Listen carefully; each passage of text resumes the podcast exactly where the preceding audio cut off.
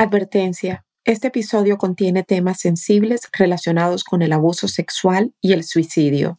Si crees que esto puede ser desencadenante para ti o alguien que conoces, te recomendamos buscar apoyo antes de escucharlo. No apto para menores de edad.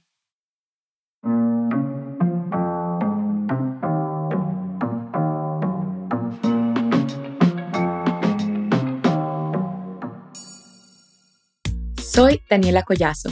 Y yo, Margarita Paz. Somos mamá e hija y estamos convencidas que cuando reconoces tu poder, estás en la capacidad de desarrollar tu máximo potencial para elevar tu vida. Latina, tu viaje para fortalecerte emocional, espiritual y mentalmente empieza aquí.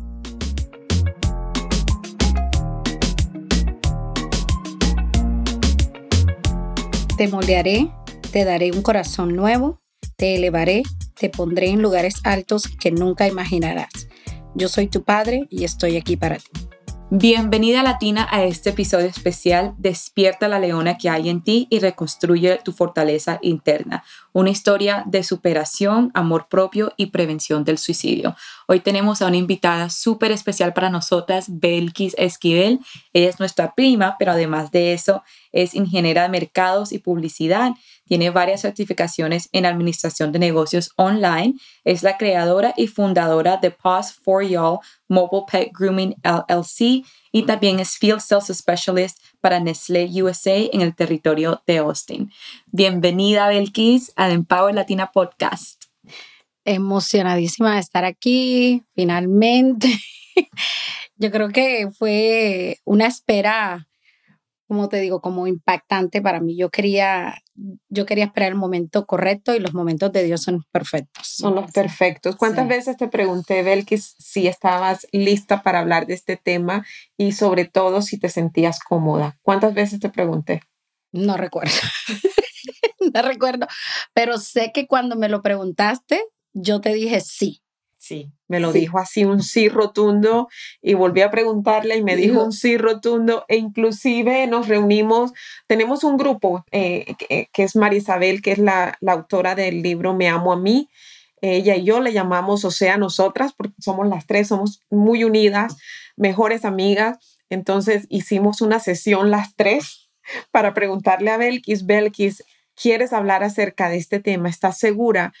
Y bueno, finalmente Belkis realmente me tenía, ella estaba convencida, ella me tenía que convencer a mí, porque yo la quiero muchísimo, quiero muchísimo a su hija y Auribel tiene, ¿cuántos años tiene Auribel? Once. Once. Entonces mi preocupación era cuando Auribel lo escuche, pero luego ella me convenció y me dijo que, que sí, que este era el, el mensaje que ella quería darle a su hija, de que no importa qué circunstancias, pasemos en la vida, siempre podemos despertar ese, esa leona que hay dentro de nosotros y superar los obstáculos por difíciles que parezcan esas, esas adversidades que tú a veces ni te imaginas que alguien que tú amas tanto puede pasar por situaciones tan difíciles y puede superarla y convertirse en una mujer que da una mujer creativa, una mujer con una familia hermosa, una emprendedora exitosa, una mujer exitosa en la empresa para la que trabaja. Es decir, un mujerón que admiro muchísimo y por eso es que estás aquí hoy compartiendo con, con la audiencia, Belkis. Gracias. Bueno, no, gracias a ustedes. Sinceramente, cuando escuchaba podcast porque obviamente trabajo manejando y ese es mi tiempo, mi espacio y, y el conectarme con Latina Podcast eh, cuando estoy manejando es lo mejor. Entonces, escucho cada episodio y cada vez que pasaba uno y otro, y yo decía, me va a llegar el momento de qué voy a hablar. Y me preguntaba, o sea, yo quiero, no, primero no quería victimizar a nada, porque de todos los episodios de Empower Latina Podcast, de todos me he llevado algo interesante. Eh, lo recuerdo y los converso con Jennifer, mi amiga, le digo, ¿escuchaste el episodio? ¿Qué te pareció? Mira, entonces me preguntaba cuando me toque el turno de qué voy a hablar, de qué voy a hablar. Pero entonces era más que todo encontrando esa, como digo, como estar conforme, como, como comfortable cómoda, cómoda, cómoda, como estar cómoda, porque el pasado ya es pasado para mí. Ya no lo vivo, no lo siento, no me afecta y no me, no me motiva para nada. O sea, no, no trae lágrimas, no trae nada porque yo lo dejé atrás. Así es. Y eh, Belkis, si tú estás lista a iniciar, me encantaría que lleváramos a la audiencia a través de esta historia que te va a impactar, como a mí no me termina de impactar, como te va a impactar a ti, Daniela, porque tú nunca la has escuchado. Así es. Entonces, es como te digo, por eso hice la advertencia al iniciar este podcast. Es una historia que, Madre Santa. Cuéntanos cómo, cómo inició esta historia, Belkis. ¿Cuántos años tenía? Le quiero decir de que, primero que todo, no, no quiero que me, o sea, que, que me miren diferente porque esa niña ya no existe. Entonces, eso me ayudó a, a, ser quien soy ahora. Belkis tenía aproximadamente siete años. Vivíamos en un, en un barrio, en un, en un barrio muy, muy pobre, con mi papá, mi mamá. Mi mamá tenía que trabajar, mi papá tenía que trabajar. Entonces nos dejaban siempre a cargo de alguien. Y bueno, se presentó a nuestras vidas esta persona eh, vestido de de oveja. Y él, no me da pena decirlo, él es familiar mío, él era el esposo de mi tía. Desde mis siete años, pues yo empecé a, a ser manipulada, tocada, pues me ponía en varias partes, me daba regalos y, y bueno, ya empezó el abuso. Después del abuso se pasaron muchas más cosas esto no es, no, no lo puedo resumir de una manera de decirlo en una sola palabra, porque pasaron muchísimos años, fueron siete años que yo sufrí esto. Siete años con esta persona. O sea, desde los siete hasta los catorce años. No, desde los sí, prácticamente tenía seis años. yo tenía seis años. Em, ya después eh, mi mamá nos, nos regalaba el placer de enviarnos en vacaciones para donde otras tías que estaban económicamente mejor que nosotros para que pudiéramos ir a comer un helado, pudiéramos disfrutar de mejores condiciones. Y cuando ya íbamos donde mi tía, en, pues, en vez de, ponernos a, nos sacaban al parque o algo así, no, nosotros éramos las que limpiábamos, las que lavábamos, las que, las que éramos la muchacha de la casa. Yo nunca comenté nada a mi mamá por miedo, puedo resumir de, estas, de esta persona que tuve, tengo todavía en mi mente lapsos que parece que pasara ayer porque fueron, fueron muy impregnantes en mi vida. De, no, no, sé cómo lo puedo decir, si no puedo decir... Lo que quieras decir, ver que este es tu, espacio. Como, sí, de violación, de, de, de, ponerme a hacer cosas que yo no quería, de, tocar, de tocar a otras personas. Eh, pero yo pensé que era normal, porque si mi mamá lo estaba dejando a él en mi cuidado, entonces era normal. Y ya después de ahí, yo, yo hacía de todo, de todo para huir de él, de todo le conté a Margarita que hice una cosa una vez horrible. Estaba jugando fútbol, siempre me, se saben que me encanta jugar fútbol, y estaba jugando fútbol y estaba toda sudada y vi, él manejaba un, bus de servicio público. Y yo cada vez que veía el bus, yo temblaba. Y vi, que venía el bus y yo estaba sudada y yo dije, bien. Y me metí, miré que había alrededor y había, busqué popó de perro y me empecé a impregnar todo el popo de perro en el pelo. ¿Cuántos años tenía? Tenía como ocho años. Ocho años, Dios mío. Tenía, sí. Y me, me, empecé a poner ese, el popó por todos los lados, incluso en mi cuello, por todos lados, por debajo de mis axilas. Cuando él llegó, oh, él es horrible, ves a bañarte. Y yo me escondía y, me, y corría, corría y no me quería bañar, porque yo sabía que si yo me bañaba, yo estaba limpia, pues. Y así pasaron muchas circunstancias que, como digo, pasó una mucho peor, pero me, me liberó de, de, de, ese, yo pienso que era, un, era una esclavitud que yo tenía. Y como yo no decía nada, pero yo veía cosas, yo veía que yo no era la única. Mm. Yo, Belkis, ¿tú sabías lo que te estaba sucediendo? Yo sabía que no estaba bien, que no me gustaba porque, porque yo lloraba mucho y porque me dolía mucho y porque me porque cuando me bañaba me dolía todo mi cuerpo. Y, y mi mamá me decía yo o sea yo me quejaba yo decía no mami que me duele aquí dentro de las piernas y mi mamá pero por qué no me golpeé Este podcast es presentado por The Empower Latin Academy, el programa más completo para lograr felicidad y plenitud. Visita www.margaritafoz.com para más información y ser parte de la academia.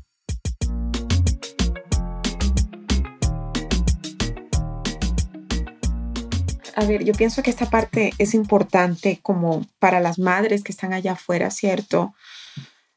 ¿Por qué piensas tú que a muchos niños adolescentes se les dificulta, y, lo siento, pero me dan como ganas de llorar. No, por eso es que a mí no, eh, son momentos que cuando tú los sanas, y de eso vamos a hablar después, porque tú tienes que sanar, tienes que, y tú lo, me lo dijiste, tú tienes que perdonar a esa persona, pero cuando te perdonas a ti misma por no haber sido valiente, por no haber hablado, entonces al mismo tiempo tú dices, yo lo perdono porque después tú conoces que eso te está doliendo a ti. Entonces yo siempre oré, oré, oré. Cuando le entregué mi corazón a Cristo, dije, quiero que me des un corazón nuevo. Quiero, no quiero llevarme nada y, y, quiero empezar de cero. Y siempre fue el escape de venir a Estados Unidos era para correr, para no lidiar con el mismo grupo de personas que te recuerdan que estás en un círculo vicioso. Y siempre fue el sueño, siempre fue un gol de yo me tengo que ir de aquí, pero después vamos a empezar a hablar de todo. Y, quería, quería preguntarte que cuando se me fue la... Pero, o sea, ¿por qué piensas tú que a esa edad te costaba tanto comunicar lo que estaba sucediendo con tu mamá o con un, con un adulto? ¿Qué, qué, qué, qué se te, ¿Por qué se te dificultaba? Yo le tenía muchísimo miedo a mi mamá. Yo veía como mi mamá le pegaba a mis hermanos y yo era la que mejor me portaba. Yo fui la mejor de mi clase por toda mi primaria, toda mi secundaria. Estudié gratis en la universidad prácticamente porque mi escape era mi estudio. siempre me ha encantado estudiar, aprender. Entonces, cuando yo veía cómo mi mamá le pegaba a mi hermana, Ana, y yo decía, ¿qué tal si yo digo esto y, es mi culpa? Sabes que era tu culpa. Y es mi culpa, entonces me pegan más y me va. Entonces, no, siempre fue miedo a mi mamá. Pero cuando ya por fin pasa, que yo le digo a mi mamá, la reacción de mi mamá me sorprendió muchísimo y yo entonces digo, ¿por qué no lo hice antes? Pero para resumirles un poco cómo pasó todo y cómo terminó, a los 13 años mi mamá me envía con una tía a pasar vacaciones. Para mí era lo mejor porque era como el escape de esta persona. Yo a mí no me importaba ir a lavar ropa, hacerla, yo quería como desaparecerme. Y me voy a la casa de mi tía y desafortunadamente mi tía me invita, me, perdón, me, me, dice que le vaya a, colgar una ropa que iba a llover al apartamento donde, a su casa. Pero no sabíamos que en el apartamento de mi tía había un primo del esposo de mi tía. Y bueno, desafortunadamente, tan mala suerte para mí, este tipo me agrede y, y violentamente, abusa completamente. Pero yo me defiendo yo le, yo le arranqué los pelos, los pocos que tenía, yo lo aruñé, yo, yo peleé como un animal tratando. Y cuando ya una vecina escucha los gritos, ella golpea duro y es cuando él me suelta. Pero él sí me logró lastimar. Yo salgo corriendo de ahí, corriendo sin, con la bolsa de la ropa que supuestamente tenía que ir a colgar, yo me la llevo, llego a la casa de mi tía y, le, y yo en el camino ya yo decía, estoy cansada, estoy cansada, o sea, me sentía como sin fuerza, como, o sea, soy como una basura, o sea, todo el mundo tiene que usarme. Y Bel, es cuando esta parte sucede y tú finalmente llegas y expresas lo que sucede, ¿cuál es la reacción de tu mamá que a ti te impresiona? Que cuando a mi mamá le dicen, mi mamá se desborona completamente. O sea, mi mamá siempre ha sido, siempre fue en ese tiempo, era, era un monstruo de mujer a la a manera buena. O sea, era súper fuerte, era la que nos, la que trabajaba por nosotros, la que nos, la que nos sacó adelante, más que como mi papá. Mi Y esta parte es importante, ¿sabes? Porque, y esto es algo que tienes que entender, ¿cierto? Porque tú primero comentaste, no, tenía miedo que mi mamá me golpeaba porque golpeaba a mis hermanos. Y esta es una parte en, donde tenemos que hablar del perdón también, porque ahí están escuchando cómo la mamá de Belkis ha sido una mujer demasiado fuerte y, y, la que ha, ha, estado dando la cara por sus hijos. Y cuando las madres están dolidas, hacen cosas que no quieren hacer, como golpean, grita, porque no saben de, no tienen manera, nadie les entregó una guía para decirle, así es como tú tienes que criar a tus hijos bien. Lo más probable es que inclusive ella, cuando estaba joven, también la golpeaban y esa fue la manera que ella aprendió a, a corregir a sus hijos, a guiarlos. Nadie más le enseñó. Entonces... Agrego a eso el hecho de que cuando una mujer está cansada de trabajar, trabajar, trabajar, quiere llegar a su casa, quiere descansar y lo que encuentra son, o sea, ay, que este me pegó, que este, entonces no le da la mente para pensar en cómo los voy a educar, sino es al juguete, ay, le pego y ya, listo, se quedan llorando y listo. Y así ella descansa. No la juzgo para nada porque mi mamá es un roble. O sea, mi mamá, mi mamá es un roble, mi mamá por mi mamá nos hemos levantado, hemos estudiado, porque mi mamá es hija única, entonces mi mamá no tuvo mamá, no tuvo papá, mi mamá quedó huérfana muy joven, a los 15 años, entonces mi mamá tampoco tuvo esa, esa guía, pero lo que dice Margarita es muy cierto. No, nadie le dio un manual y el único manual que le dieron fue el manual de, de sobrevive. Sobrevive. Sobrevive. Y llega a la casa con cinco hijos, con un esposo que no es la ayuda idónea en ese momento, entonces tú piensas que lo que haces es, ya, les pego o lo que sea. Y, sinceramente, o sea, yo fui de las que menos le pegaron, porque ya yo creo que de pronto Dios nos repartió esa parte así de que ya yo me portaba bien con mi mamá, era porque ya, o sea, yo sentía que yo estaba haciendo algo malo, que yo estaba, yo no estaba haciendo lo correcto, entonces me escondía en mis buenas acciones, en el colegio siempre era la mejor, porque si yo le cuento esto que yo estoy haciendo mal, mi mamá se va a enojar conmigo. Belkis, cuéntame algo para, para que nosotros podamos eh, seguir a la siguiente etapa de, de esta historia. Cuéntame si, por ejemplo, ahora mismo hay un niño que esté pasando por la misma situación, ¿qué dirías tú que ese niño necesita más en este momento? Yo pienso que ahora los niños, primero que todo, vinieron en un molde diferente del que nosotros vinimos, gracias a Dios, porque los niños ahora son muy, muy abiertos. Ellos, o sea, no afortunadamente también la escuela les ayuda a, a, entender de que, de que tienen voz, de que tienen, de que necesitan hablar. Incluso mi hija esa me dice a mí todo. Y creo que, es importante ahí de que ya no somos de la misma, de la, del mismo molde del miedo a la mamá, porque yo igual la estoy criando diferente. ¿Sí me Entonces ya yo le estoy diciendo a ella todos los días, ¿cómo te fue en la escuela? ¿Todo bien? ¿Nada extraño? Nada que tú creas que no fue lo correcto. y cuando me despido de ella en las mañanas tenemos una, una cosa bien cool que hacemos, nos tocamos las manos y, yo siempre le digo, be kind, be good, respectful, and be yourself. Every morning. Siempre le digo cuando se baja del carro. Y me dice, ok, yo le digo, siempre, be respectful, be kind, um, be yourself. En todo lo que tú no creas que es correcto, me lo tienes que decir.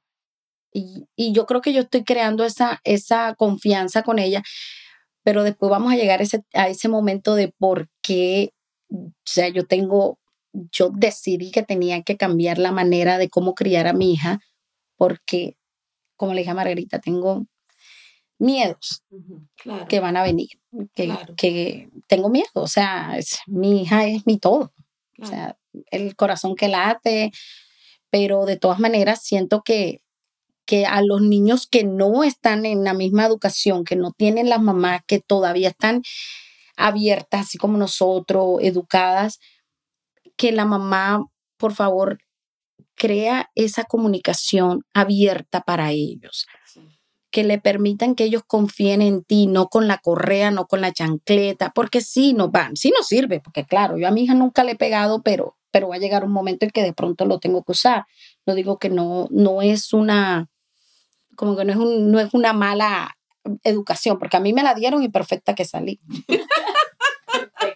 Bueno, no vamos a eso. En este caso, nosotros buscamos a, un el amor, el amor. El amor y un especialista en familia y en niños. Sí, sí, no, uno muy interesante. Ya, sí, me encantó su podcast. Tuvimos aquí a la invitada. Sí. Me encantó. Lorena. Belkis, me pregunto, ¿cuándo tú te das cuenta cómo te afectó eso lo que te pasó, porque muchas veces cuando uno está, uno está pasando por un momento muy difícil, algo como que tú pasaste que, mm, no sé, no tengo palabras, la verdad.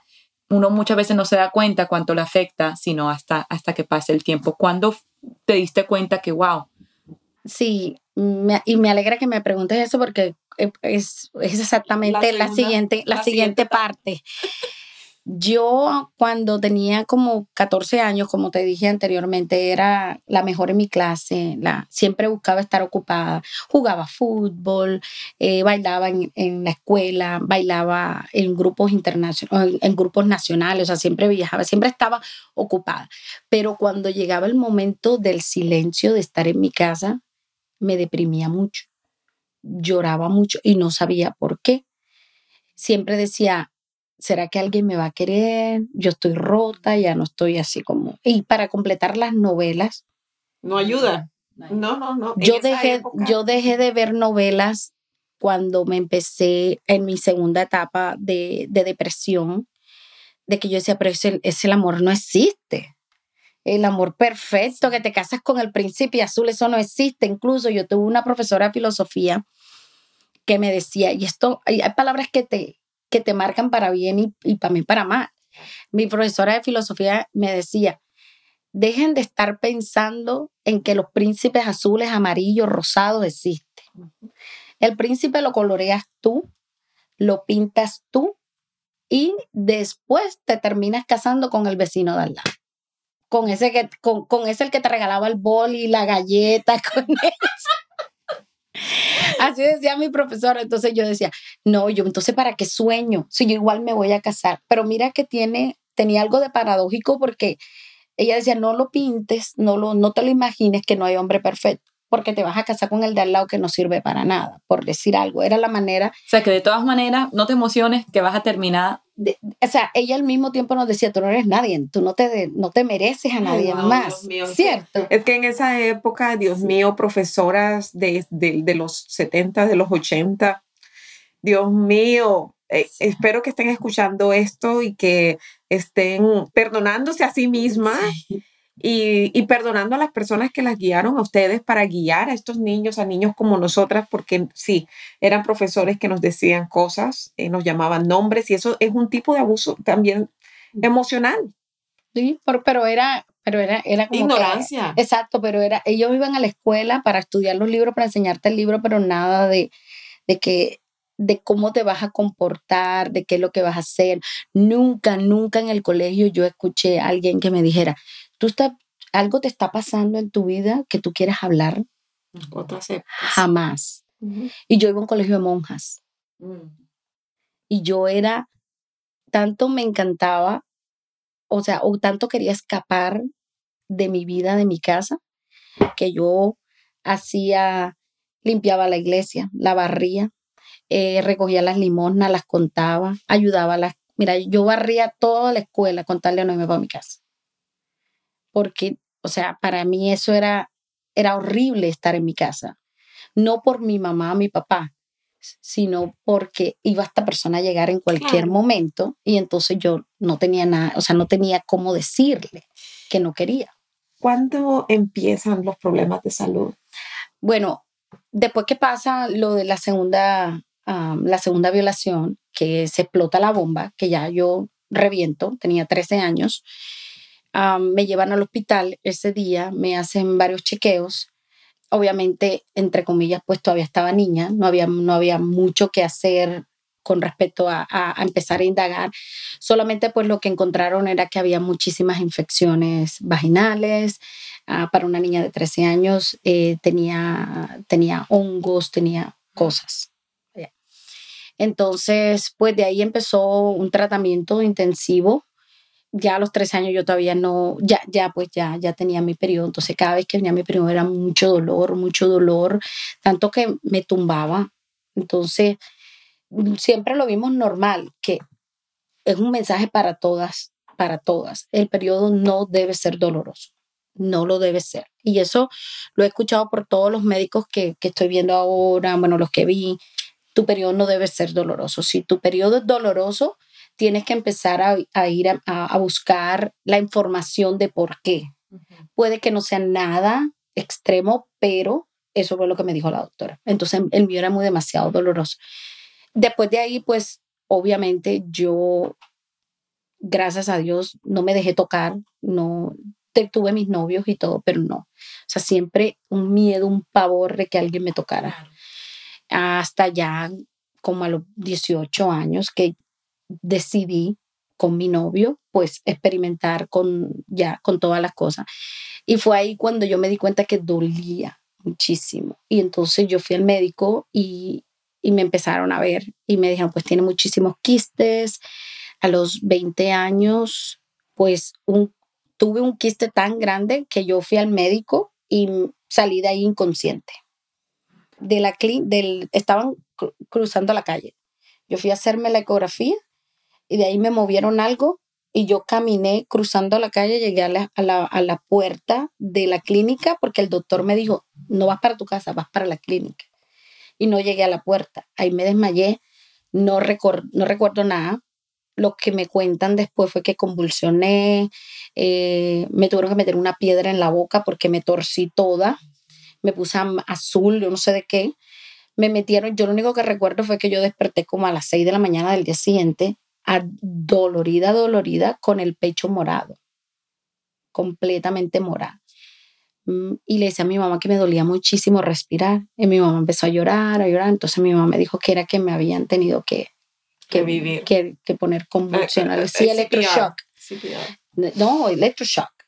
Porque Ya, es- ya, también se llama CPR. ujú, Cardio eh, pulmonar y respiratorio. Sí, eso. Entonces, bueno, ya después de ahí me, me trajeron una psicóloga, tenía 20 años, y me dijo la psicóloga, se sentó conmigo y me dijo, solamente quiero decirte que las, tú, tú sabes, tú conoces tu cuerpo, las mujeres tenemos dos, dos trompas de falopio, no empezó a explicar y todo, y me dijo, desafortunadamente tuvimos que extraerte una, porque una se explotó. Tenías muchísimos quistes, tenías muchas cosas ahí y las tuvimos que remover. Te dio todo eso porque se explotó y casi te da peritonitis. Entonces, bueno, yo, ok, no, pero ¿qué pasó? No, pero con una puedes ser madre normal y todo, o sea, todo no va a pasar. Pero eso sí, vas a tener que empezar a ir al médico y yo firme con mi doctor, es el mismo doctor, el mismo ginecólogo, cada, cada seis meses, todo, y siempre pastillas anticonceptivas y cosas así. Incluso yo no me las tomaba, me las echaba en el pelo, las pastillas anticonceptivas. A mí, porque no sé quién me dijo eso y yo no me, yo no me las tomaba, sino que me las echaba en el pelo. Porque Que, te ayuda a crecer el cabello. Sí. A mí me las entregaban, me las entregaban ahí, que para pastillas anticonceptivas. yo, Pero si yo no, ha- no hago nada. Ajá. Entonces me las echaba en el pelo. Después un día fui, tenía, tenía como 20, 22 años, otra vez los dolores, los dolores intensos, y voy donde el mismo ginecólogo y él me dice, tampoco nunca se me olvida esto, él me dice, Belki, uno no se gana la lotería dos veces, te la ganas una vez. Y yo le dije, ¿y tú crees que yo, no me, yo me quiero ganar esta lotería? Me dijo, no te preocupes, lo más probable es que la vamos a limpiar, vamos a limpiar tu trompa de falopio, tu otra, porque tienes, muy, tienes quistes, tienes quistes, tienes ovarios poliquísticos. Y en ese tiempo, cuando él me vio, tenía una infección muy fuerte. Y él me dijo, te está afectando. Yo pienso que ahora cuando llegué aquí, fue que me dijeron que la famosa clamidia. Yo no sabía. Yo no sabía. Primero porque yo no, yo no estaba sexualmente activa. Entonces no sabía. Y cuando, o sea, yo decía, pero si yo no hago nada. Me dijo, no, pero algo de pronto por el pasado. Yo quiero, yo quiero hacer como que una pausa aquí porque lo que estamos hablando aquí es, es algo de que coloca incómoda a muchas personas. Sí. Y, eh, o sea, no estamos tapando el sol con un dedo. Como les digo, les pregunté muchísimo a Belkis antes de realizar este episodio. Sin embargo, es algo que no debe de haber tabú y se debe de hablar, porque allá afuera hay muchas mujeres sufriendo y quizás tú eres una de ellas y estás guardando todo esto que no te deja sanar y que de alguna manera protege a las otras personas para que continúen haciendo daño. Entonces, lo que está haciendo Belkis hoy es demasiado valiente. Te admiro, te respeto no sé por qué Dios eligió esta plataforma para que tú cuentes esta historia, porque en la vida me imaginé que nosotros íbamos a tener este tema. pero luego ni que yo lo iba a hablar con y que iba a ser mi hermana casi del alma quien iba a contarla. Así de que y lo peor, y lo bueno fue que nosotras hemos estado juntas por tanto tiempo, nunca te la había contado. Nunca lo hablamos y yo digo esta mujer no me ha contado todo esto y viene a contarlo aquí en el micrófono a, a no sé cuántos oyentes, entonces, miles de oyentes. Entonces, es algo que es, uff, es tremendo y, y, no podemos evitar colocarnos incómodos, pero siento que es importante. Siento que, Dios mío, Señor, siempre lo coloco en, las manos de Dios y es, uh, alguna vida va, va a salvar esto, alguna vida va a salvar. Y si se salva una sola, mira, ya hemos hecho un trabajo. Sí, ya. ¿Cierto? Entonces, continúa. Bueno, resumiendo, Daniela, él me dijo así, que yo no me iba a ganar esa lotería y cuando voy a hacerme la ecografía, la doctora me, me, programa para cirugía. Al día siguiente me dice, tengo que hacerte cirugía urgente. Y bueno, voy al quirófano, estaba súper deprimida dos días antes, pero súper deprimida, tanto que fue el, el, el, siguiente tema que vamos a tocar y es el suicidio. Estaba tan deprimida que nosotros habíamos, mi mamá, ellos habían planeado, todos habían planeado ir a la playa. Y yo no quería ir porque estaba deprimida, pero yo decía, esta es mi oportunidad. Y me, me fui, estaba como un zombie en el, en el autobús cuando me metí al mar y empecé a caminar y a caminar y a caminar y a caminar y cerré los ojos. Y nadie se había dado cuenta que yo estaba caminando hacia el mar. Ya cuando ya tenía el agua como por acá, ya no, ya fue cuando yo sentí que me jalaron. Pero yo, o sea, yo decía, ¿para qué? O sea, para mí ese momento que yo sentía ya en mi corazón de que, de que yo no, ellos no me iban a poder salvar la trompa porque supuestamente la primera vez se me rompió.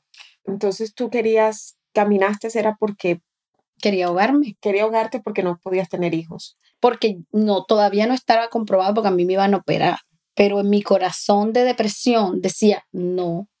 No sabías de qué te iban a operar. No, sí, a mí me iban a, me iban a limpiar la trompa de falopio, la izquierda, me la iban a limpiar cuidadosamente, como un tubito, como, como para retirarme los, los quistes y dejarme mi trompa para que yo pudiera seguir sea, yo pudiera quedar embarazada. No segura. No, yo es ya mi corazón, lo que te hace la depresión, lo que te hace eh, el no tener, exacto, el no tener una persona que está ahí contigo que te sientes sola, era, te van, a, te van a quitar la trompa, te la van a quitar. Y ya, o sea, ya yo estaba convencida de que, de que yo no iba a poder tener hijos. Belkis, desde que te sucedió lo que te sucedió cuando tenías los bueno, cuando le contaste a tu mamá de los 13 años que paró todo, ¿cierto? 13, 14, hasta los 22, 21 que pasa. Entre ese tiempo, tú nunca hablaste de este tema con tus padres, con tu mamá, o sea, nunca... Una amiga, un psicólogo. Una amiga, alguien. un psicólogo. Básicamente ese tema no lo tocaste por todos esos años. Nunca, nunca. Eso fue como un libro que se cerró. A mí me llevaron a, vamos a hacerte los exámenes, ta, ta, ta. No, ella sí, o sea, sí, sí perdió su, su virginidad, o sea, sí, ella no es virgen, pero no le pasó nada. Y eso se cerró. El tipo libre, el otro también se escapó, libre, todo. O sea, eso nunca más se volvió a tocar el tema. Jamás. Yo nunca le comenté a mis hermanas, no sé si lo saben, nunca, o sea, nadie me, me preguntó, ¿estás bien? ¿Qué te pasó? ¿Qué pasó? Nadie. O sea, eso nunca más se volvió a tocar.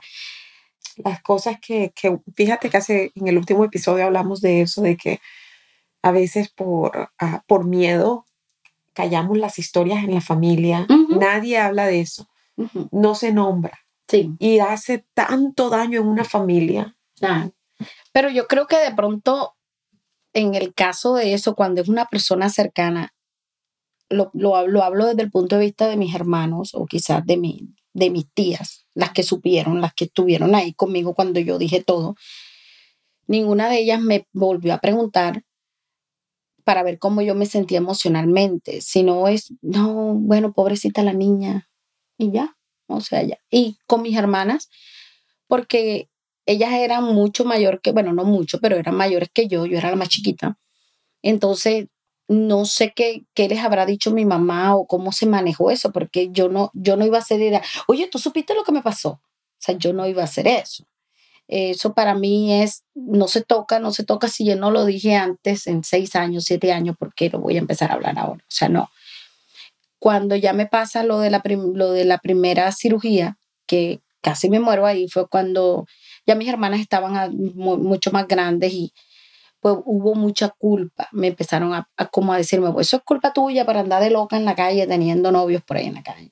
O sea, y Sí. mucho, y muchas de las cosas que, que yo me, me retenía o pues si yo me guardaba era básicamente no dar más explicaciones.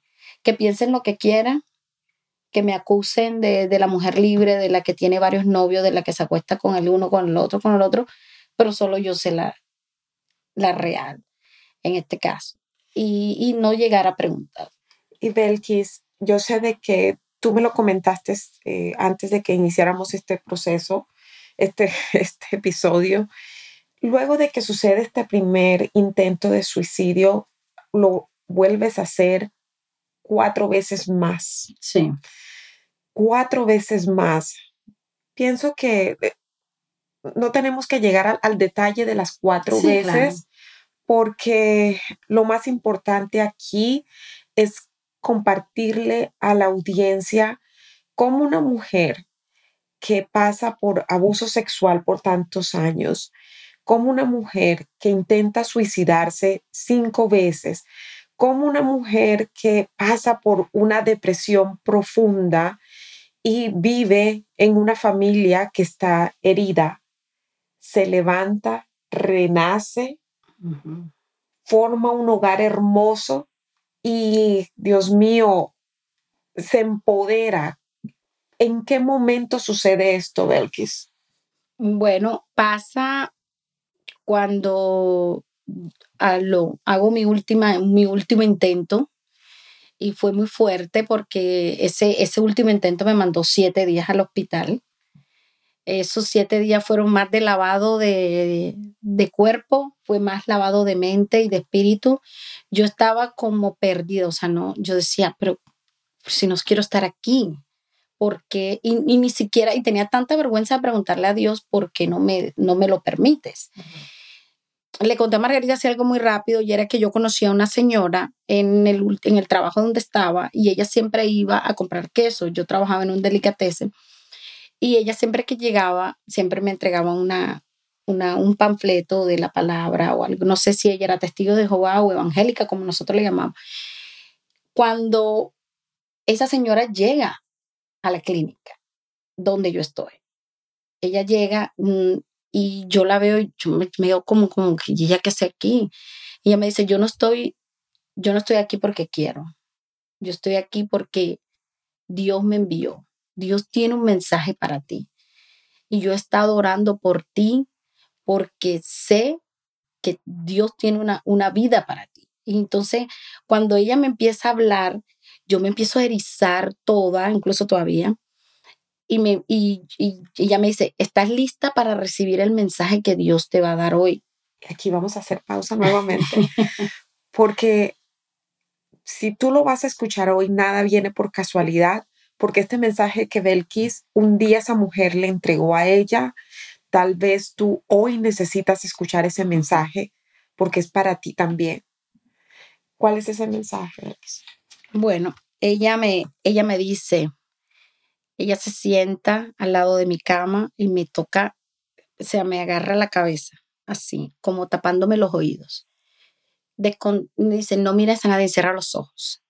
Me tapa los oídos y me dice, yo siento, o sea, yo sentí como un caliente, como si Dios hubiera estado ahí, como Dios, porque ella, yo cerré los ojos y yo no vi a nadie y ella me dice, hija mía, yo estoy aquí, ese, yo te moldearé, te daré un corazón nuevo, te elevaré, te pondré en lugares altos que tú nunca imaginarás.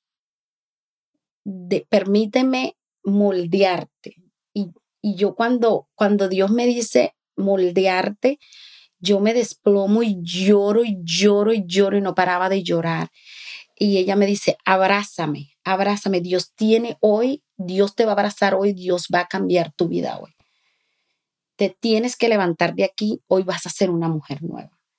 Y yo salí al día siguiente de esa clínica. Cuando yo salí, yo todavía no lo podía creer. Yo decía, y yo llegué a la casa de mi hermana porque yo tenía tanta vergüenza con con mi mamá, con mis tías, con los que me sacaron de la casa de mi mamá en ambulancia. Tenía tanta vergüenza de regresar a esa casa que yo le pedí el favor a mi hermana Neira que me permitiera estar en su casa. Cuando yo llego a la puerta de su casa, que ella me ve y se le aguan los ojos, yo me derrumbo al piso y, o sea, caigo así como sin fuerza y me tiro y la abrazo por los pies, y empiezo a llorar y a llorar y a llorar. Y yo le digo, te prometo, te prometo que yo voy a ser una mujer nueva. Te lo prometo.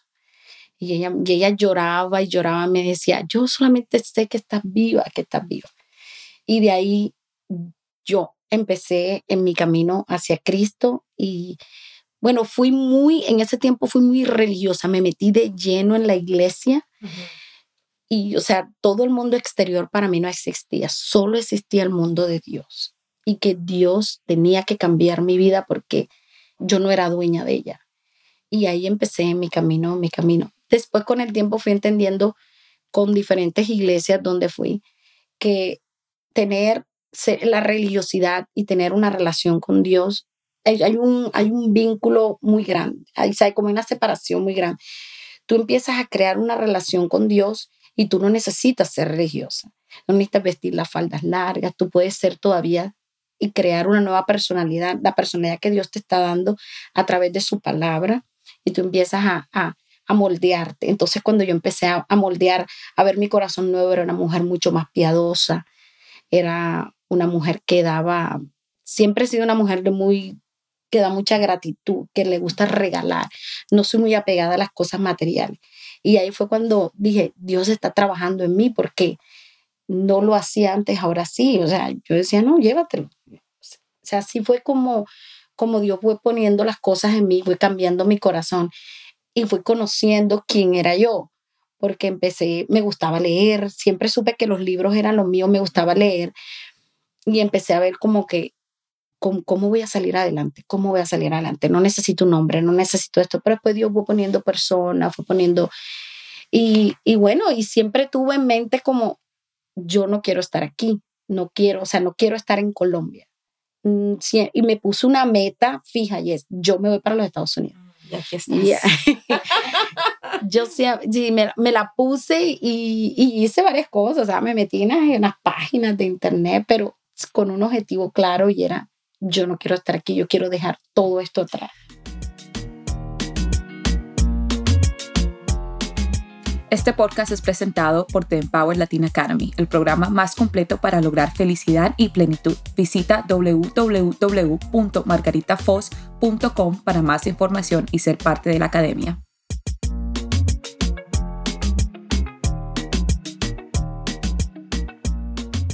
Ya tú sabías qué querías. Belkis, ¿y qué acción tomaste tú para cambiar tu vida? Porque obviamente Dios nos muestra esas oportunidades y uno, y uno cuando uno le pide a Dios, Dios te va a abrir los ojos para que tú puedas ver esas oportunidades, pero está dentro de nosotros tomar acción y realmente meternos en nuestra mejor versión. Entonces, porque de pronto Dios ese día que te llegó ese mensaje, de pronto tú puedes llorar y decir voy a cambiar, pero de pronto tú no haces nada después de eso, ¿cierto? ¿Qué hiciste tú? ¿Qué acción tomaste tú después que Dios te dio esa oportunidad de vida? yo pienso que lo importante fue rendirme a Él. O sea, yo sentía en mi corazón que yo quería una vida nueva, que yo quería que lo que ya estaba viviendo antes no, o sea, ya no me gustaba. Entonces no era como que voy a, a cambiar, pero eso influye mucho cuando la persona tiene que tomar la acción y, de pronto estás herido, pero no puedes ver, no puedes ver nada y es pedir ayuda. Yo en ese momento no lo tenía. Yo nunca fui un psicólogo. Para mí la palabra de Dios y la Biblia fue mi psicólogo, fue mi abogado, fue mi, fue mi paralegal, fue todo porque yo aprendí a hacer cosas legales sola. Y yo decía, todo está en los libros, así como todo lo encuentras en la Biblia, una respuesta. Yo siempre que tengo tribulación o que, o que no tengo, tengo una pregunta sobre algo personal, abro la Biblia, porque sé que ahí voy a encontrar la respuesta. O sea, yo he confiado 100% en ese libro de que ha cambiado mi vida, independientemente de que yo lo siga al pie de la letra. O sea, yo siempre sigo como muy metódica, como yo lo interpreto a mi manera no es exactamente así que Moisés fue y cruzó el mar, no. Yo lo interpreto a mi manera y lo pongo en mi, en mi forma de vida. O sea, cuando, cuando ella me dio esa palabra, ya yo, ya yo había tomado la decisión, o, o por lo menos yo creía en los tres días que estaba allá que yo quería hacer algo por mí. O sea, yo decía, si no me vas a llevar, entonces ayúdame. O sea, que la acción de, de Belkis básicamente fue leer, estudiar más y aferrarse a la Biblia. Y, tratar de actuar más desde la, desde la Biblia. Desde la palabra. Desde la palabra, exacto. Yo eh, me olvidé de muchas cosas vanas, o sea, me olvidé de, de la fiesta, ya no, ya no me llenaban, entonces me metí a grupos de oración, o sea, me empecé a involucrar con personas que me ayudaran a elevar el espíritu que ya yo sentía que quería, o sea, ya yo decía, ya no quiero esta vida, entonces muéstrame otra. Y me mostró el camino a la iglesia, empecé a interactuar solamente con las personas de la iglesia. No digo que las personas tienen que ser así, sino lo que hablaba Tere en, la, en, el, en el episodio pasado. Rodéate de esas personas que te van a ayudar. Te levantan. Exacto, que te van a ayudar en el camino que tú quieres tomar. Porque si tú dices, bueno, yo quiero ser abogada, pero andas con arquitectos, o sea, de pronto te pueden dar alguna información, pero no es la específica. En cambio, si tú te rodeas en grupos de empresarios o grupos de, abogados, entonces eh, tú vas a empezar a adquirir información de ellos y tú vas a mirar, oh, ok, so puedo irme por este lado. Eh, en el caso tuyo, una administradora de empresa, pues yo pienso que nosotros abarcamos muchos, muchas ramas porque tú administras una empresa, tú puedes ser abogado, tú puedes ser, o sea, sí, exacto, tú puedes ser todera, porque tú tu ideal, o sea, o la meta es ser la CEO o ser la vice president, entonces vas a lidiar con todo el mundo. Belkis, me llama la atención muchísimo de que septiembre fue the month of awareness, eh, suicide awareness, right? No, Prevention National Suicide Month. Prevention National Suicide Month. Mm. Y me contaste que a ti te tocó hacer una presentación en tu trabajo. Sí. ¿Y Dios mío, que Dios te elija a ti. ¿Cuántos trabajadores tiene Nestlé? Bueno, no, en el grupo nosotros somos 10. Son 10. Somos 10 aquí en el South, eh, somos South Central Texas. Right. Somos 10. Sin embargo, ¿cuántos trabajadores tiene? Somos, bueno, te digo, somos 10. Bueno, Nestlé en general. Nestlé en general. Ah, ok. miles. Exacto. Entonces, de hecho, tú eres elegida entre muchos para estar entre esos 10. Sí, o sea, nosotros en Nestlé tenemos, tenemos la oportunidad de crecer en diferentes áreas, de que tú quieras quieras tener una voz. Entonces yo me inscribí en Diversity Inclusion Group. Entonces, cada vez que se hace un meeting, una vez al mes, y tú puedes, o, tú puedes opinar, o sea, tenemos un debate, puedes opinar, puedes crear o, ser tú la monitora de, del tema. Tú puedes decir, yo quiero hablar de esto. Entonces, me gustó de que ellos en el mes pasado, en el mes de, en el mes de agosto, hablaron de muchísimas cosas, hispanidad y todo. Y yo enseguida dije, bueno, hispanidad también es septiembre, pero también es el Prevention Action Suicide Month. Y me gustaría hacer algo hablar sobre esto. Y enseguida, so, okay, sure, yeah, absolutely. And so me dice, any, ah, me dicen, alguna, alguna, alguna situación en especial, y yo solamente pues dije, es un topic que es, es very sensitive y es muy, very close to me. Muy sensible y, muy cerca para ti, muy cercano. Muy cercano a mí, tiene un, tiene un significado especial para mí. Y me dijeron, ok, y si no quieres, si no quieres hablar del tema en particular por alguien, pues claro que no. Incluso octubre es el mes del Addiction Month. Todas las personas que son adictas eh, hablan este mes y este mes le toca una persona que, que, es de mi grupo, que fue un adicto y que no lo oculta. y aquí es donde yo voy, en donde cómo el plan de Dios es perfecto. ¿Cuántos empleados tienen Nestlé? Un montón. ¿Cómo llegan ustedes, el equipo perfecto? 10 personas y les toca hablar acerca de algo que ustedes mismos han superado. Claro. Entonces, sí, sí, eh, me encantaría que compartieras con la audiencia lo que tú compartiste en tu grupo acerca del suicidio y cómo las personas pueden buscar la ayuda, cómo las personas, qué pueden hacer las personas, cómo puedes salvar tu vida hoy a través de este mensaje que tú diste en tu trabajo. Bueno, lo que realmente puse, busqué mucha ayuda de, de Google, gracias Google. Eh, hay mucha información ahí, lo que hice fue compactarla, hablar de, sobre el, el National Suicidal Prevention Month, que es en septiembre, que el 44 mil personas solamente en Estados Unidos diariamente se mueren. O sea, se suicidan. Solamente en Estados Unidos.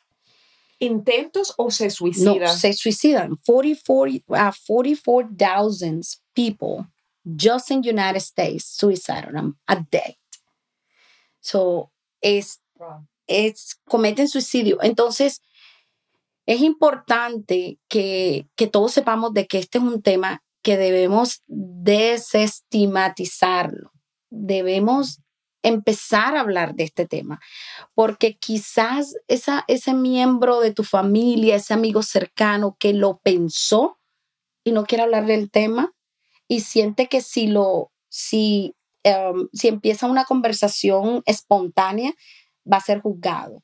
Entonces, es importante que empecemos a crear esa atmósfera para esas personas que se sientan cómodas hablándolo. Y que en un tema, así como hablamos de la Barbie, de la película, así como hablamos de la moda, también es importante entablar este tema de conversación para que la persona se sienta que hay una puerta abierta para decir, hey, you know what, ¿sabes qué? La semana pasada me sentí súper triste o tengo un amigo que está así y tú puedas empezar como que, hey, es ok, vamos, este, necesita tu amigo que, o sea, una persona para hablar, que, que, ¿qué piensas tú que le está impidiendo a él abrirse? Entonces, porque ha pasado. Y incluso muchos de nuestra familia, si tú le pides el favor a, a una experta como Margarita, ves, Margarita habla con un, con un sobrino mío, hipotéticamente, o con, con una amiga, dice, ay, no quiero porque ella te conoce a ti, porque, pero tú puedes ser el puente de la comunicación con otra persona, porque esto somos una red. Entonces ella no me puede, eh, la persona no conoce a Daniela y podemos decir, mira, Daniela, tú puedes ser eh, la voz o puedes ser el oído de esta persona, quiere hablar. Entonces es importante que ya empecemos a, a crear conciencia de, de, que es, de que es ok, de que podemos hablar de esto. Entonces, otra cosa que pusimos, bueno, de crear conciencia, básicamente eso. Otro punto es de, de que ya las escuelas, los sitios de trabajo, ya hicieron de septiembre un mes importante, así como el mes de octubre es importante para el breast cancer y que, y que ya tú ves todo, hasta las camisetas que te, que te venden, los vasos, para que tú promuevas esto y seas también una, una ayuda monetaria para organizaciones que quieren seguir implementando esto como, como just spray the, boy, spray the boys, you know? Pero eso es lo que quieren hacer esta organización de Prevention, uh, National Prevention Month en septiembre. Quiere empezar desde el primero de septiembre hasta el 30 de septiembre o quizás hasta el 5 o 6 de octubre, empezar a, a crear organizaciones pequeñas en estados donde, donde se haga tan fuerte como el, como el mes de octubre. Entonces, lo que nos piden o lo que ellos están tratando de spray the word es que todos empecemos a hablar, o sea, que sea más, que, que sea más fluido y que ya en septiembre entonces ya se hagan eventos, parades y todo eso. ¿Qué dirías, qué recomiendas tú que, o sea, si alguien de que, que tú tienes sospechas de que está pensando en suicidarse, ¿qué puede hacer una persona ¿qué le puede decir a esa persona si uno tiene la sospecha, esta persona está pensando algo dark, o sea, algo oscuro, quizás quiere, quiere cometer suicidio? ¿Qué se le puede decir a una persona que, que está pensando hacerlo? Que uno, si uno sostiene la sospecha. Bueno, básicamente lo que, lo que hace el Prevention Month es que te empieza a, a que tú empieces a ver las señales. O sea, porque si tú no lo dices, tú que conoces a la persona, pero yo te conozco a ti, yo sé que tú eres alegre y sé que, que pero ya desde un momento a otro tú te empezaste a cambiar. Entonces nosotros o, no, los que estamos alrededor de ti, de tu grupo, tenemos que empezar a, tomar acción, a sacarte, a sacarte de esa zona, a querer, este, te gustaría hablar de algo, quieres, ah, o sea, tratar de que la persona se sienta cómodo para salir de ahí. No puedo decirte, Margarita, sí. Sí, sabes que algo que ah, yo aprendí hace mucho tiempo, que algunas veces las personas que están pensando en suicidarse, algunas veces ellas van con la idea de que alguien les detenga y que alguien, o sea, están pensando constantemente en, que ojalá que alguien venga y me diga algo y, me detenga. Entonces, eh, yo siento de que algunas veces es bueno acercarse si uno tiene la sospecha y simplemente abrazar y guardar silencio y, esperar y guardar silencio y, dar ese abrazo y simplemente repetir, estoy aquí. Sí. A mí en muchas ocasiones te he podido decir de que la persona, el estar calladas alrededor de mí no me ayudó. Porque si, si ellas veían de que ay, déjala, ella está ahí encerrada en su cuarto. Déjala. eso es diferente. Pero si yo venía y yo te daba un abrazo y te decía, Belkis, I'm here, y tú solamente me sentías, claro. ¿te hubiese ayudado? Sí, totalmente, porque me hubiera abierto. Claro. Hubiera empezado un diálogo. a eso, exacto, hubiera empezado un diálogo, porque tú no necesitas hablar para empezar, un, diálogo.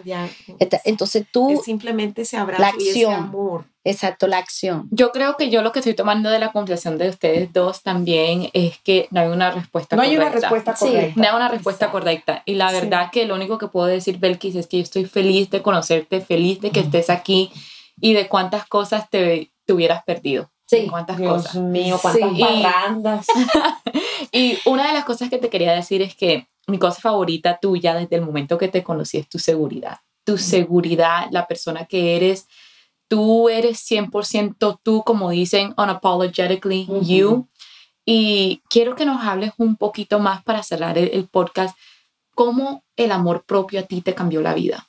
Yo dejé de victimizarme porque una de las una de las cosas que cuando empecé a ir a la iglesia y era, era de las que me sentaba en la parte de atrás porque no quería hablar con nadie. No, o sea, primero no conocía la Biblia, entonces no quería, no tenía topic, no tenía nada.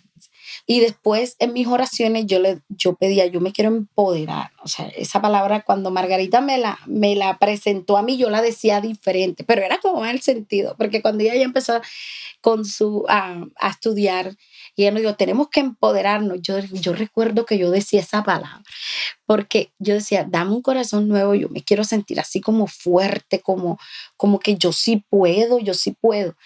Y cuando yo llegué a Estados Unidos y, y, me caso con el hombre de mis sueños y llego aquí y las cosas no funcionan y, y, él estaba insistiendo que yo me tenía que devolver como un bulto de papá para Colombia porque ya, ya, ya el matrimonio no sirvió, entonces te tienes que ir. Yo en ese momento con mis dos bolsas negras de ropa en la puerta de mi amiga, ella me dijo, ¿te vas o te quedas? Y yo le dije, me quedo y le voy a probar de que me que todo lo que se perdió, pero así, pero yo jugando, todavía no creyéndomela. Y cuando tú lanzas esa palabra con fuerza, sí, te la empiezas a creer y te la empiezas a creer. Y me ha pasado con lo del, lo del impostor que me dijo Ter, que me gustó mucho porque, porque se asemeja mucho a mi vida de que yo me creía, yo me creía mucho, a mí me pasaba era al revés, yo me creía más que llegué a ser chocante. O sea, yo llegué a, y yo decía, no, pero si ya yo estoy graduada, yo no, yo no voy a trabajar aquí, no sé, hacer qué, no. Entonces, después yo dije, no, pero sí, tenemos que hacer como, como la espuma, tenemos que bajar para después agarrar fuerza. Y de todos los trabajos que hice aquí, de cada uno aprendí, cada uno me iba como, como que, ay, yo sé hacer eso, ah, ahora sí, ahora yo vi moldear, sí, yo ahora sé hacer aquello, sé hacer aquello, y muchas cosas que aprendía, siempre le decía a la gente, pero tú lo puedes hacer sola. ¿Quién te dijo a ti que, que tú necesitas a otra persona si tú lo puedes hacer sola? Ay, pero es que no sé, yo lo que tienes es pereza. Usted se va al internet, o usted busca un libro, usted, se, usted lo puede hacer. Entonces yo al, decírselo a otra persona, yo decía, ah, pues yo también. Ahí aplica, dice, predica, pero aplica. Predica, aplica. Sí, entonces eso me ayudó mucho a creérmelo. Y cuando ahora con el negocio de Pass for You, me pasó mucho que yo empecé a como a crear todo, el website, a crear esto, a crear esto, y después lo vi y yo decía, nueve horas sentada en un computador, pero lo hice y no necesité a nadie. Entonces sí puedo, sí puedo. Entonces ahí como que así, ahí como que como que te empoderas mucho más, pero tener cuidado también de, de no creértela tanto de que puedes ser arrogante ante otras personas. Ser humilde. Exacto. Sí. Em, Belkis, bueno, ya estamos culminando y siento que es importante decir antes de empezar con la esquina del empoderamiento, sí. que vienen unas preguntas bien importantes, es que nosotras vamos a tener en la descripción de este podcast diferentes links para que busques ayuda si te encuentras en, en depresión, en, si estás pensando en, el, suicidio, hotline. Vamos a tener diferentes links para que tú puedas buscar la ayuda. En el caso de Belkis, Belkis es una, una mujer de esa que a veces no entendemos, Dios tiene un plan tan diferente para cada uno y Belkis pudo salir adelante, crear su nueva vida, crear su nueva empresa. Si te estás preguntando en dónde está ella hoy, está felizmente casada con un hombre que nosotras amamos también. Es inclusive uno de los mejores amigos de mi esposo también. Shout out Bobby. shout out Bobby. Eh, y, y está, está felizmente casada, tiene su empresa, tiene una familia bonita, una casa hermosa. Es una mujer de la que me siento muy orgullosa. Y a pesar de que Belkis decidió, no decidió no, simplemente no se le presentó la información de que ella podía buscar ayuda. Entonces ella como pudo, salió adelante y lo hizo. Sin embargo, siento que si en ese entonces a ti se te presenta la ayuda, la, la, información de que podías buscar la ayuda, hubieses evitado muchas cosas en tu vida. Hubiese equivocado menos. Te hubiese, hubieses evitado muchas cosas, pero el plan de Dios es perfecto porque te hizo más fuerte. Sí, Todo lo que te sucedió te hizo más fuerte. Con esto quiero decir, busca ayuda. Sabes que ese es mi mensaje principal. Yo no soy experta en suicidios, ya se pudieron dar cuenta, no soy experta en temas de abuso sexual, a pesar de que a veces con mis clientas, mira, empezamos algo, empezamos las sesiones y algunas de ellas terminan eh, contándome de, la historia de abuso sexual y no me preguntes cómo, pero Dios me da las herramientas y yo les ayudo a sanar. pero si a mí me llega alguien y me dice, necesito tu ayuda porque fui abusada sexualmente, yo voy a referirla con alguien. ¿Sí me entiendes? Entonces, porque no es mi especialidad. Cuando a mí me buscan es porque tengo mis metas profesionales, ahora quiero enfocarme en lo que está sucediendo dentro de mí, en mis conflictos, quiero sanar. Entonces, cuando empezamos y ya viene la, la historia, y yo, oh my God, yo le digo, Señor, me pones esto. Sí, entonces sí, yo ayudo, pero por, no porque es algo de que yo promuevo que ayudo, no, no ayudo. Pero aquí vamos a estar para, como dice Belkis, vamos a hacer puentes, vamos a, a ayudar en lo que podamos y colocando unos links. Ahorita Belkis nos va a dar unos números. Siento que a alguien podemos ayudar, ¿cierto? Ahora sí, vámonos con la, la, esquina del empoderamiento. Antes de que haga eso, algo, algo que se me pasó muy importante y es que me ayudó mucho. Eh, cuando empecé a, buscar la información de, del suicidio, hay un show en Netflix que se llama 13 Reasons Why. Ah, sí. Es, es una serie. Y esa serie revela la severidad del suicidio, la lucha que lleva a las personas a tomar esta decisión y también cómo afecta a lo que dejamos atrás. Porque cuando pasa, cuando realmente, si tú tomas esta decisión, yo no me quiero ni imaginar en el tiempo que te tomó hacerlo. Porque tienes que estar en un hoyo muy, muy profundo para por fin decir ya no más. Y eso te lleva años de tristeza, de tribulación, de, de buscar salidas, de intentar no hacerlo. Entonces, en todo ese tiempo, en todo ese recorrido, es cuando nosotros tenemos que romper las barreritas y ayudar antes de que esa persona llegue a ese fondo y que pueda herirse y pueda herir a los que deja atrás. Entonces yo le doy, bueno, infinitas gracias a Dios por la nueva oportunidad, por hacerme primero una mujer nueva, porque yo no recuerdo, yo recuerdo todo como si me pasara hace dos semanas. Alguien, alguien me preguntó eso, me dice, ¿tú te acuerdas de cosas? Y yo, como si fuera ayer. Cada episodio que fue fuerte, yo lo recuerdo. Y lo puedo contar con pelos y señales, pero no me duele. No lloro, no boto una lágrima. Y Margarita, o sea, no he llorado porque no me duele, porque yo sané todo eso, eso quedó atrás totalmente. Yo, yo sentí que yo tuve las herramientas para, para, para destruirlo y no lo hice porque no tenía una persona que me orientara y me culpé por mucho tiempo y me victimicé y sentí que no, que no valía nada y que, y que yo me merecía cualquier pelagato que me saliera por ahí en la calle y que bueno. Y tienes ahora un príncipe que te cocina. Total, sí. Ok, so Belkis, ah, vamos a iniciar con estas preguntas. Sí, claro. Bueno, ¿qué separa a la gente que lo logra de la gente que no lo logra? La acción. La acción, tienes que, exacto, tienes que hacer algo porque no puedes esperar que todo te llegue. O sea, si ahora con mis hermanos, pues, ay, que llévame al banco. Ay, que me sé, no, yo te doy la dirección del banco y tú preguntas si hay alguien que hable español y usted lo soluciona. Claro. Así, porque yo no voy a estar toda la vida. Entonces yo le doy gracias a todas las que me dijeron eso y a todas las que me llevaron y me dejaron en la puerta del banco o las que me dejaron en la puerta del trabajo para que yo lo pidiera. Porque si ellas lo hubieran pedido por mí, ahí tuviera yo todavía con ellas ahí. Sí, gracias a Dios.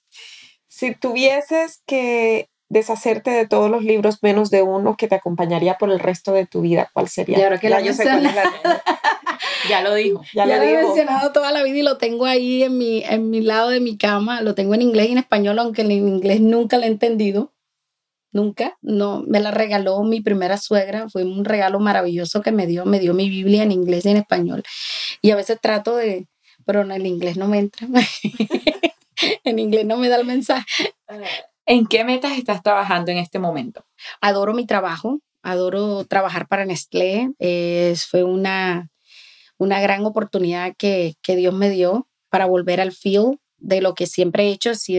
Yo nací vendedora, seré vendedora y moriré vendedora. este, estoy trabajando en metas con Nestlé de, de incrementar ah, territorio, de crear nuevos clientes, de obviamente incrementar mis ventas al, al 10% cada mes. Esa es mi meta personal. Nestlé nos pide 2% eh, mensual. Yo, yo la hice al 10% porque sé que puedo. Y en mi, en mi negocio, pues tratar de mantenerlo realmente y si soy honesta, mi negocio crece solo y yo no he querido que crezca más porque no tengo, o sea, no, ¿cómo les explico? Quiero mantenerlo todavía así pequeño, quiero que sea así más, más familiar, no quiero que sea una gran empresa.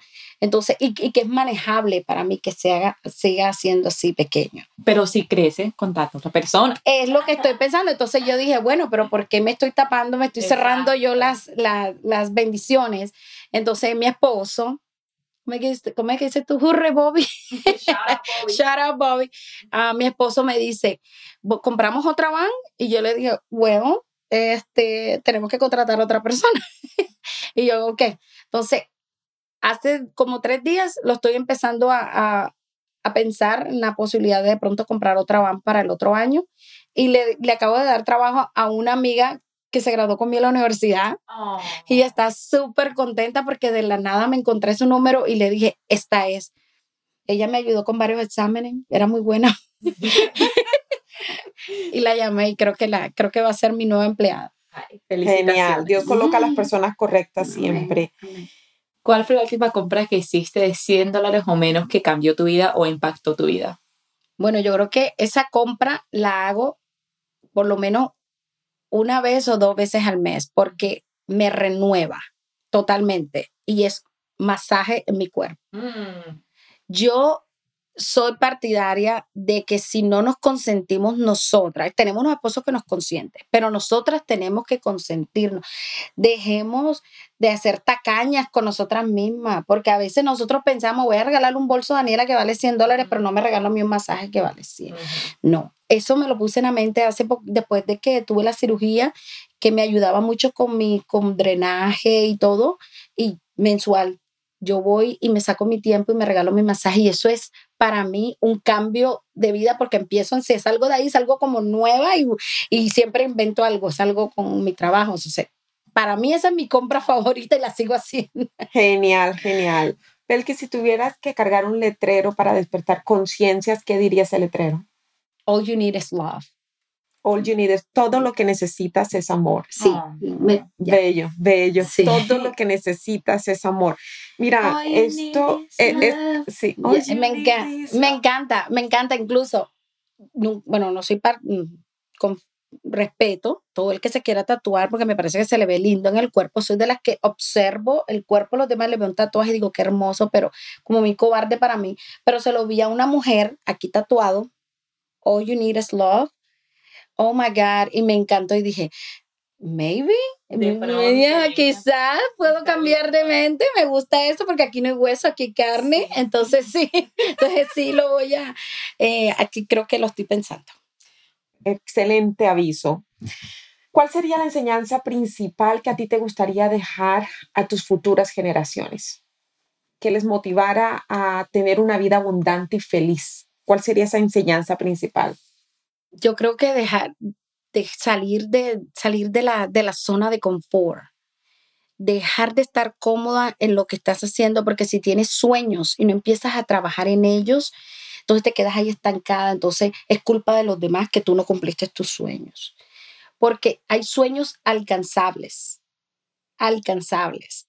Y a veces nosotros no, o nos han creado las novelas de que te vas a casar con el príncipe azul. Entonces, como no llega el rico, como no llega el que conociste en el avión al lado, el amor perfecto, entonces nada te pasa. Y no sé si viene al caso, pero, pero con mi esposo hemos trabajado mucho, mucho en nuestra relación, mucho, de, de todos los ámbitos. Y yo creo que eso es lo que yo le quiero, le estoy enseñando a Uribel, de que no es fácil, de que tienes que trabajar no tanto por lo que quieres, sino por lo que no te gusta tampoco. Porque a, quien, a los niños no les gusta la escuela, pero tienes que trabajar con la escuela para que puedas llegar a un lugar en tu vida donde estés cómoda. A mí me, a mí, tengo 44 años, a mí me costó mucho llegar en este punto de mi vida donde me siento en paz.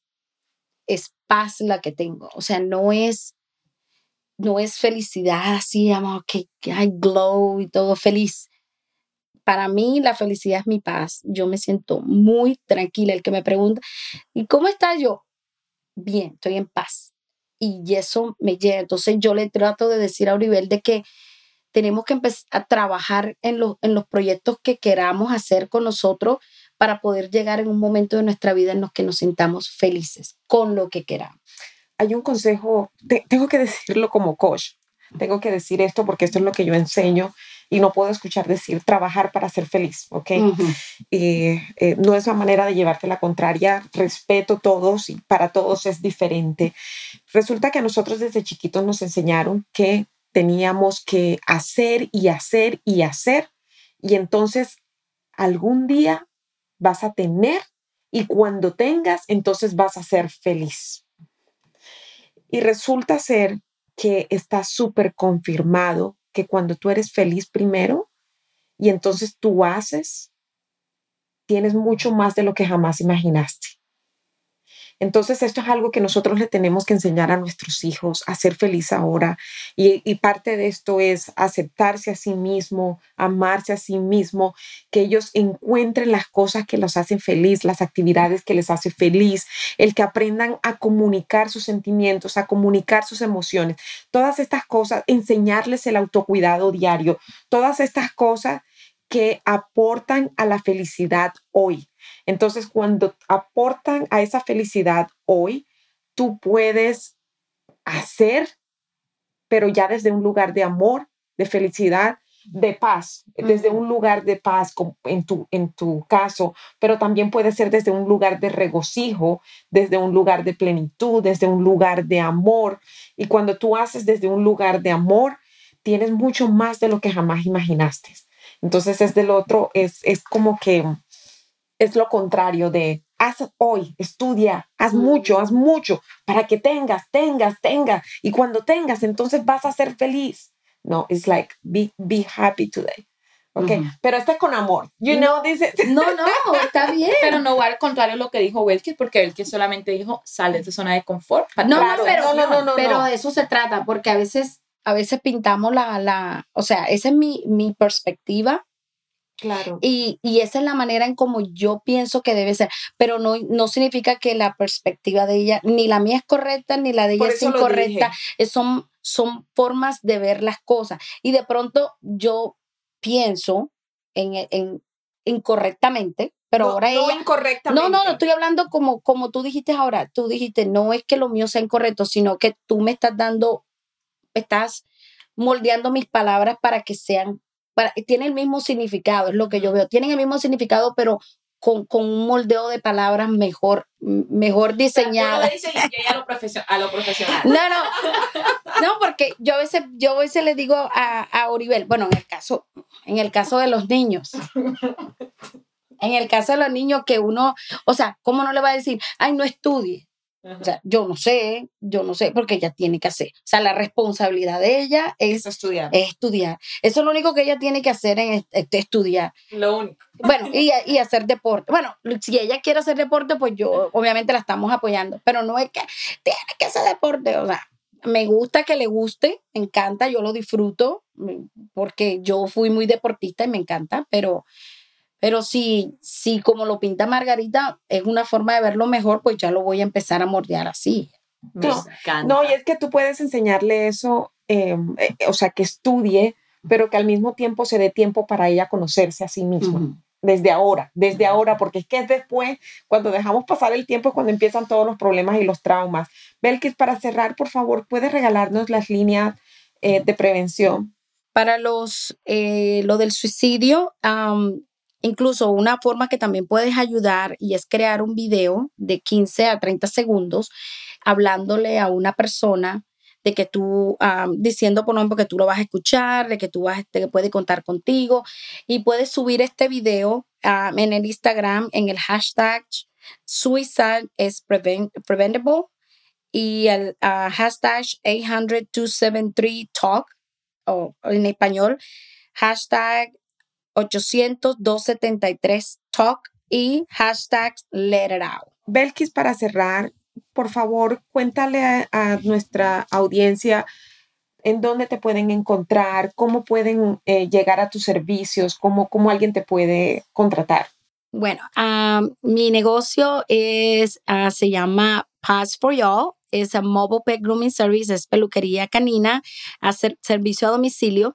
Tenemos unas vans que están full, están full equipadas para hacer el servicio móvil en la puerta de su casa convenientemente.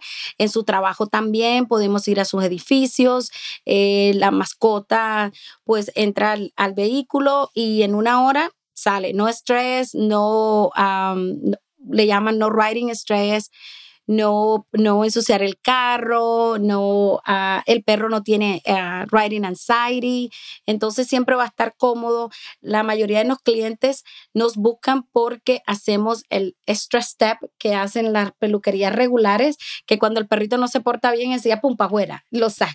Nosotros no, nosotros sí hacemos el trabajo y sí nos esforzamos para que el perro tenga un excelente servicio y ante todo sea una experiencia muy positiva para él. Eh, nos encuentras en Instagram, en Pass for Job, uh, Mobile Pet y en Facebook como Pass for Job LLC. Y el número de teléfono, si nos quieren llamar, está también en Instagram y en Facebook, es el 512-731-4951. Buenísimo, o sea que tú puedes ir a cualquier parte, ¿cierto? Sí.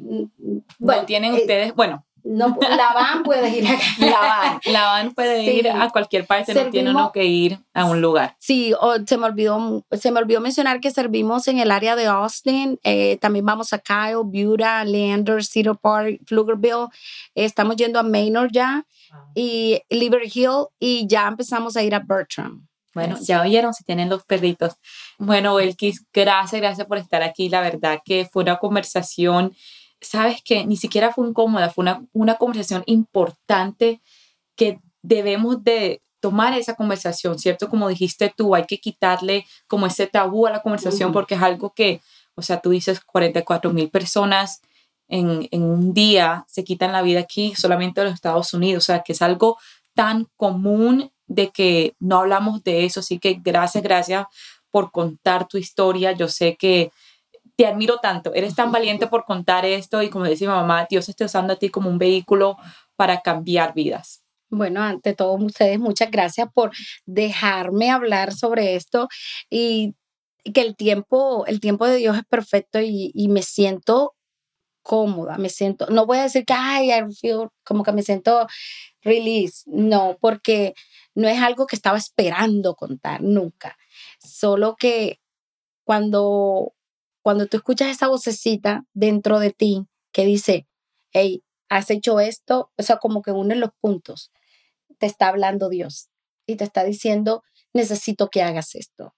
Entonces, me sentí súper cómoda con ustedes, gracias, y, y, que Daniela se haya enterado así en un podcast, pues después de tantos años de conocernos y nunca te lo hubieras imaginado. Es mi parte favorita de este podcast. Mi parte favorita es, es tener a invitadas como tú y, y, más tú que has estado en nuestra vida casi desde, desde que llegamos de Colombia y nos enteramos que Belkis es nuestra prima. Si quieren esa historia, me escriben y yo se las cuento.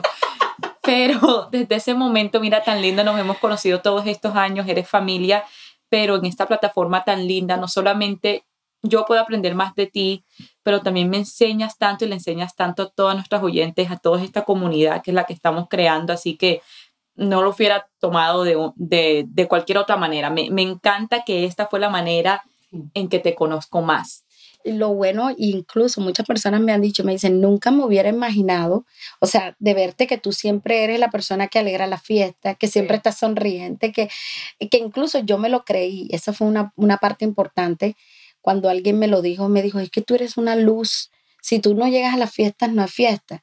Entonces yo me lo empecé a creer y dije, ¿por qué apagar esa luz que ya tengo? Despierta la leona que hay en Sí, esa leona y que empecé a descubrir cosas que no sabía, como por ejemplo que, que podía crear en cuestiones de segundo, no voy a hacer esto, voy a hacer esto, soy muy organizada metódicamente, entonces empiezo a escribir cosas cuando quiero. Margarita lo puede decir. Porque Margarita a veces me pone a hacer tareas largas cuando quiero. Pero no, pero me alegra mucho que, que haya sido este un, un puente importante para, para comunicar y que ojalá en mi corazón deseo que no haya víctimas, que nadie se sienta identificada, lo anhelo en mi corazón y lo voy a orar por eso, que ojalá este mensaje haya pasado desapercibido porque no hay víctimas porque no hay mujeres que están pasando por esto, que todas somos felices aquí en este lado. Pero si los hay, por favor, busca ayuda, oriéntate, trata de hablar con alguien, no guardes ningún secreto. Quiero decirte de último a ti que nos escuchas, eres importante, eres demasiado importante. Y Belkis, me gustaría cerrar con, nuevamente con las palabras con las que iniciaste, porque esas palabras son demasiado poderosas y quiero que se las repitas a quien la necesite en este momento y que nunca las olvides, anótalas y tenlas contigo, porque esta es palabra no solamente para Belkis, es para cada una de nosotros y para ti que nos estás escuchando. Yo te puedo decir que si cambió mi vida, puede cambiar la tuya. Solamente tienes que identificar esa, ese, el problema y empezar a actuar sobre él. Porque si Dios me dijo a mí, yo soy tu padre, yo te levantaré, te moldearé, te daré un corazón nuevo y te pondré en lugares altos que tú nunca imaginarás. Y cada vez que yo cumplía una meta en mi vida, yo decía, de esto era lo que Dios estaba hablando. Aquí estoy en un lugar alto. Así sea que nada más era que me promovieran de, empleo, porque me promovieron con, con craft muchas veces. Y fue cuando yo decía, de esto era lo que Dios estaba hablando.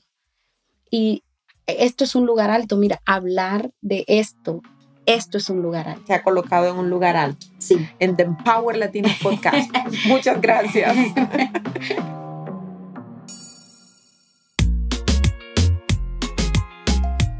Gracias por escucharnos. Soy Margarita Faz. Y yo, Daniela Collazo. Esto es The Empower Latina Podcast. Si esto te gustó, te invitamos a suscribirte a nuestro podcast para que no te pierdas de ningún episodio. Déjanos tu opinión y por favor califícanos con cinco estrellas. Esto es de suma importancia para nosotras continuar aportando más. El link para todas nuestras redes sociales lo encuentras en la descripción. Síguenos y nos vemos en el próximo episodio. Este podcast es presentado por The Empower Latin Academy, el programa más completo para lograr felicidad y plenitud. Visita www.margaritafos.com para más información y ser parte de la academia.